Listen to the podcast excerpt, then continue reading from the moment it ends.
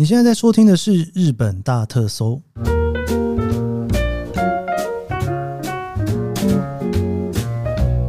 欢迎收听日本大特搜，我是 Kiss 研究生。今天是二零二三年令和五年的五月三十一号，星期三。五月就这样到了最后一天了哈，哇，有一种不知道怎么说诶，五月底其实有蛮多事情要做的啦。不过跟日本大特搜不见得有一定的关系哈，跟我自己的那个里程跟点数有关啦。因为五月三十一号就是长荣他要改变他的兑换机制，那之后这个所谓的外战四腿就没有了哈。所以前几天呢，我就一直很认真的在订我的末代长荣四腿票。好了，这个没有关系，听不懂的人就听不懂哈，就保持听不懂就好了，因为这真的跟日本大特搜的关系不是很大。讲一个跟日本大特搜最近有关的，好了。就是呢，日本大特搜这个节目呢，我们总算算是总算嘛，登上了 Apple Podcast 的精选项目的首页了。你现在如果听到这期节目的当下，当然啦，如果你是在之后才回头听的话，可能不见得哈。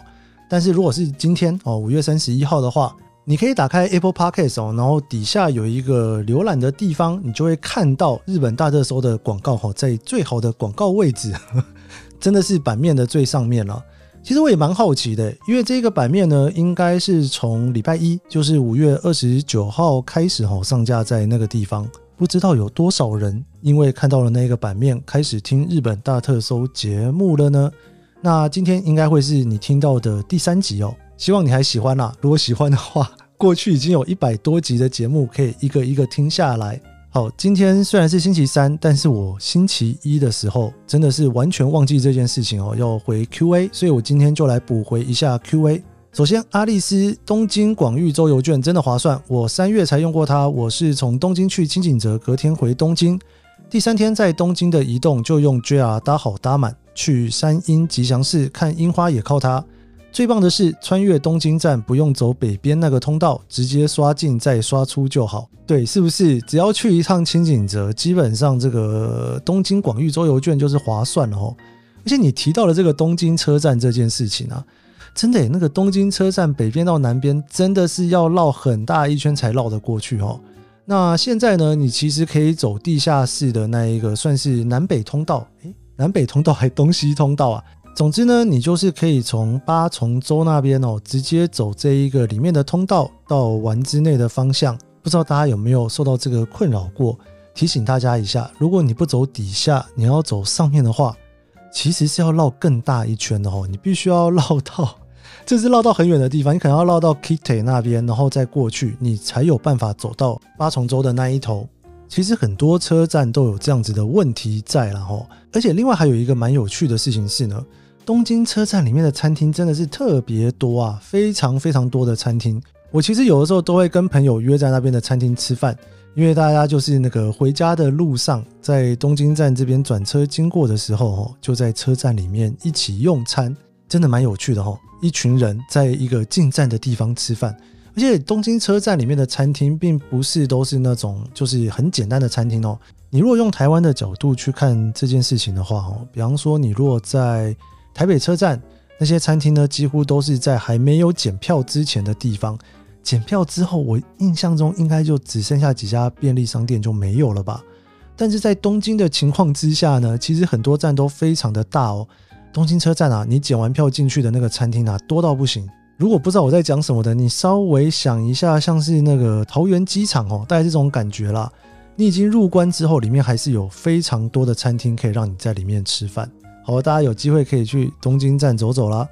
再来，CPY 三二五六九 JR Pass 重度使用者，谢谢 Kiss 研究生介绍东京广域周游券。我是个 JR Pass 的重度使用者，听到 JR Pass 要涨价，我真的有点舍不得。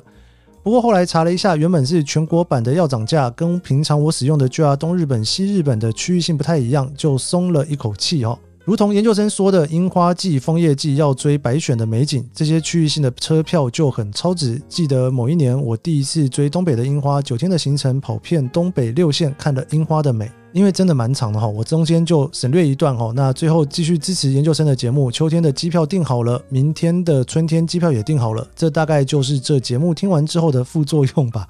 非常感谢你哦。那 JR Pass 这件事情是这样子哦，因为全国性的涨价之后呢，大家其实为什么会比较紧张？因为你会预期着区域性可能也会跟着调涨了，因为全国性基本上就是以一个领头羊的角色嘛。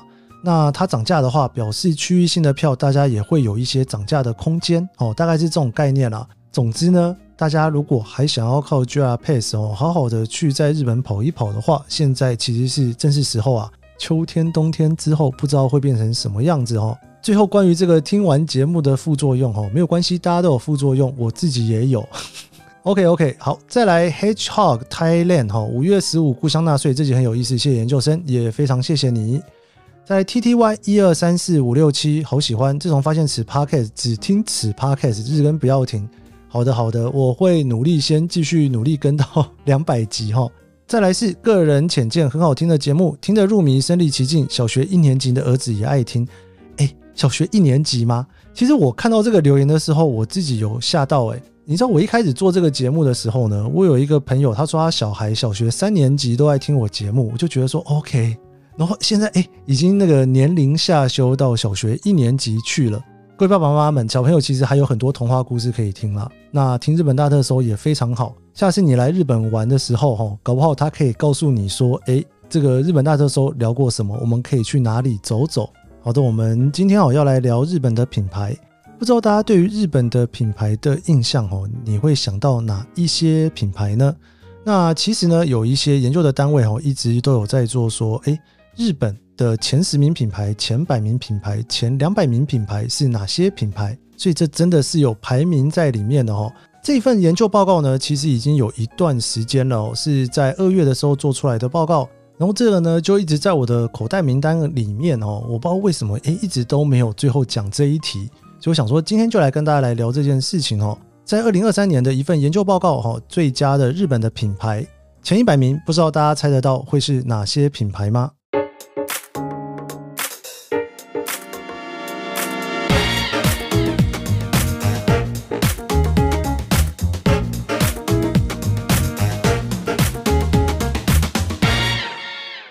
要聊的这一个日本前百名的品牌，哈，其实是一家研究公司 Interbrand 它所做出来的一份报告。那 Interbrand 这家公司呢，其实是在伦敦成立的哦，到现在大概有四十多年的历史。它有在纽约，然后也有在东京，还有一些其他地方都有他们的基地。那其实这几年呢，每一年他们都有针对这些据点哈，做一些所谓的研究报告。就是去调查当地的品牌的排名哦，这个品牌的排名哦，它一共排了第一名到一百名哦。如果我在这边去朗诵第一名到一百名，可能会朗诵不完。不过基本上这个名单我觉得蛮珍贵的，我自己也觉得蛮有趣的哦。真真切切的这一百名啊，都是大家真的都听过的品牌。然后，那今天的节目呢，我最主要想要跟大家聊两个部分。第一个就是大家就来想一想前十名吧。哦，我们已经很久没有做前十名的倒数了哦。另外一件事情呢，就是在这里面啊，它有做另外一个排名哦，就是说在针对所谓的成长率，二零二三年成长最多的五个品牌哦，到底是谁呢？好，那我就不卖关子，来讲一下前十名好了哦。第十名呢是 MUFJ 哦，是一家银行，三菱 UFJ 银行哦。那日本的银行呢，其实有几个还蛮大的银行哦。那一般来讲会有三家是特别大的，就是所谓的三大。如果你有来日本念书的人，应该都知道这所谓的三大银行是哪三家。如果你来日本玩的话，你大概也常常会看到这三个银行的标志哈。另外，三井住友哦是第二十四名，那还有一家是三菱瑞穗银行是第四十名。这三家分别是三个代表色，三菱 UFJ 呢是红色，然后三井住友是绿色，三菱瑞穗银行是蓝色哈。基本上这几个银行啊都在他们的品牌排名里面相当前面哈。那当然。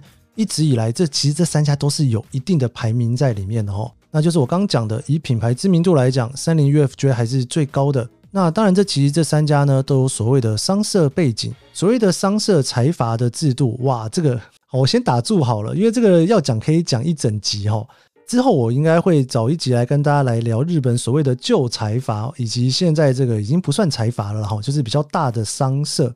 好像不知不觉欠了蛮多所谓的之后会来跟大家聊的东西。之后我来做一下统计好了，我真的很怕越欠越多，最后都没聊到。总之呢，第十名是三菱 UFJ 银行啊。对了，其实我有一件事情忘了讲哦。那这个排名呢，它其实是有一定的标准在这里面哦。首先呢，它必须一定要是日本的品牌，再来它的财务必须要公开。对了，如果你不是一个公开审计的品牌，基本上你也很难去帮他做排名嘛哦。那再来就是，他必须要在日本大家都所知道的品牌哦，他会针对所谓的财务分析，以及品牌角色分析跟品牌力度分析这三个重点来帮他们做分数，然后来排名它。我大概讲一下它的概念好了。第一个当然就是赚钱了哈，那这个牌子它的背后的公司是不是真的赚钱？那再来就是呢，他会去看说这个品牌本身为公司赚钱的力道有多强。简单讲就是。因为这个品牌很有名，所以是不是有帮这个公司有附加价值在？还是这个公司其实本来就很赚钱，但是它赚钱并不是因为这个品牌非常有名的关系哦。所以它基本上就这几个概念去帮它做排名哦。那第九名呢，就是 Canon 哈，大家应该也很熟悉这一个品牌哈。佳能，大家对它印象最深刻的可能就是印表机跟相机吧，尤其是相机啦，因为我自己也玩相机嘛，所以 Canon 但对我来讲算是非常熟的一个品牌。好，再来第八名呢是 Panasonic 国际牌哦。Panasonic 这一个牌子，其实在我的节目里面好多集都有跟大家聊过。它是一个非常容易被杂志拿出来讨论的一个题目，因为你在讨论家电品牌的情况之下，Panasonic 常常都会是以第一名的状态出现。好，再来第七名是 Docomo。Docomo 呢是一家电信公司。其实日本的三家电信公司的品牌知名度都是卖蛮前面的。日本有三大品牌，然后三家电信公司。第一个呢，就是我现在讲到的这一个第七名的 Docomo。那再来呢，第十一名是 SoftBank，那第十二名是 AU 哈。那这三家都是非常有名的电信公司。当然，这个 Docomo 一直都是最大的啦。如果以台湾来讲，有点像是中华电信的角色哦。AU 跟 SoftBank 呢，其实十一名跟第十二名并没有真正非常大的差距在哦。稍微给一点点小杯逛好了，这个也是可以专门讲一集的一个题目。AU 呢，这个品牌其实蛮久的哈，那它是跟以前另外一个牌子 KDDI 一起合并而成的。那基本上你会看到很多时候它会写 AU by KDDI 哈，因为它的公司呢是以 KDDI 为主体，那里面手机的部分是 AU。那 soften 这家公司呢，其实也是非常久哈，但是它正式进入手机的市场算是比较后来的事情。总之，这三家电信公司基本上都还算是日本品牌知名度非常前面的几家公司。好，再来第六名呢是 Uniqlo，我相信大家应该都非常熟悉啦。不知道大家身上有多少件 Uniqlo 在身上呢？再来第五名是任天堂，这个任天堂应该更不用说了吼。哇，讲到任天堂，我就忽然想到，到底我那一台 Switch 什么时候才要出下一代啊？已经讲了超级多年了吼。好，再来第四名呢是你上。好，那讲到第四名啊，其实已经只剩下四名了，对不对？如果第四名是你上，你大概可以猜到前三名应该还会有另外两家公司哦，对，就是汽车公司啦。日本的汽车公司其实非常多哦。那当然前三个大家可以马上想象出来，最有名的就是你上，然后还有 Honda，还有 Toyota。那在这里面呢，第二名是 Honda，第一名是 Toyota 哈。诶，这个你看三家汽车公司就占了一二四名。我想这几个牌子不仅仅是在日本非常有名啊，这个在全世界应该都算是非常非常有名的品牌哦。不知道大家现在家里的车是哪一个牌子的哦？好，我这里面唯独漏掉了第三名还没有讲，这个一二四是那个汽车嘛哦，所以第四名的时候不小心就揭晓了第一名跟第二名。不知道大家猜得到第三名是谁吗？如果你对于日本的品牌稍微有一点点敏感度的话，可能现在已经脑中浮现说应该就只剩下它了吧哦。对，答案就是 Sony 哈。其实我讲到 Sony 这个品牌的时候，我觉得算是这些品牌里面相当有趣的一个哈。因为我刚刚讲到了很多的牌子哈，你要么就是很明确的知道说它就是车厂，或者它就是电信公司，或它就是银行，或它就是一个家电品牌哈。但是呢，Sony 比较特别的事情是呢，这一个牌子啊，真的是跨足了蛮多地方的。包括相机啦，还有 PlayStation 哦，哇，这个 PlayStation 的品牌知名度应该也是高到不行哦，而且它也有非常多的电器，所以你如果要说它的竞争对手，其实有很多种哎吼，Panasonic 也算是 Sony 的竞争对手，那任天堂也是，对不对？因为它有电动嘛，Canon 也算是它的竞争对手，因为相机的关系。其实，在日本啊，我还有用一些其他 Sony 的产品哦，比方说它的网络哦，Sony 有自己的网络系统，它有自己的银行。真的以日本来讲，消费性产品里面扣掉车子之外，最有名的应该就是 Sony 了。好，这十名不知道大家有没有意外呢？那再来呢，我想要跟大家聊所谓的最佳进步奖的前五名，我觉得都挺有意思的哦。我从第五名开始聊好了。那第五名是 ZOZO，ZOZO 这个算是台湾相对大家比较陌生的一个品牌哦，它是日本算是非常大的衣服的零售商吧，不过它是以网络为主了哈，并不是像 Uniqlo 到处都有店面。我有点忘记我之前有没有聊过 ZOZO 哎，好像没有。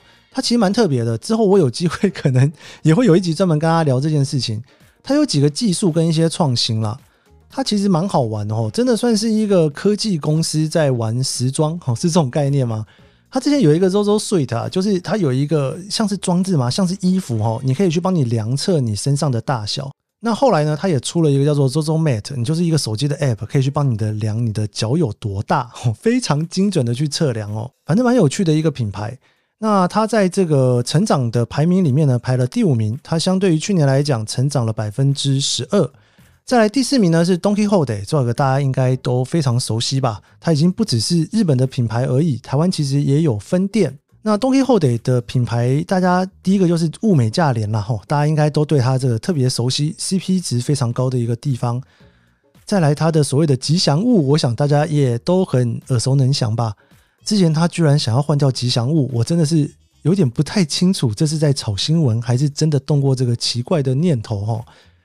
Donkey Hote 这一个牌子啊，我之前有做两集跟大家聊这一个牌子哦。如果你有兴趣的话，可以往前去找。我有跟大家聊这个 Donkey Hote 最近在做的一些事情，跟他一些成功的故事。再来第三名呢是梅鲁卡利哦，梅鲁卡利呢是日本非常大的，算是什么呢？C to C 的交易平台啦。我不知道中文要怎么叫诶，就是卖二手的地方啦。其实二手的拍卖啊，一直都有各式各样的软体商在进驻哈。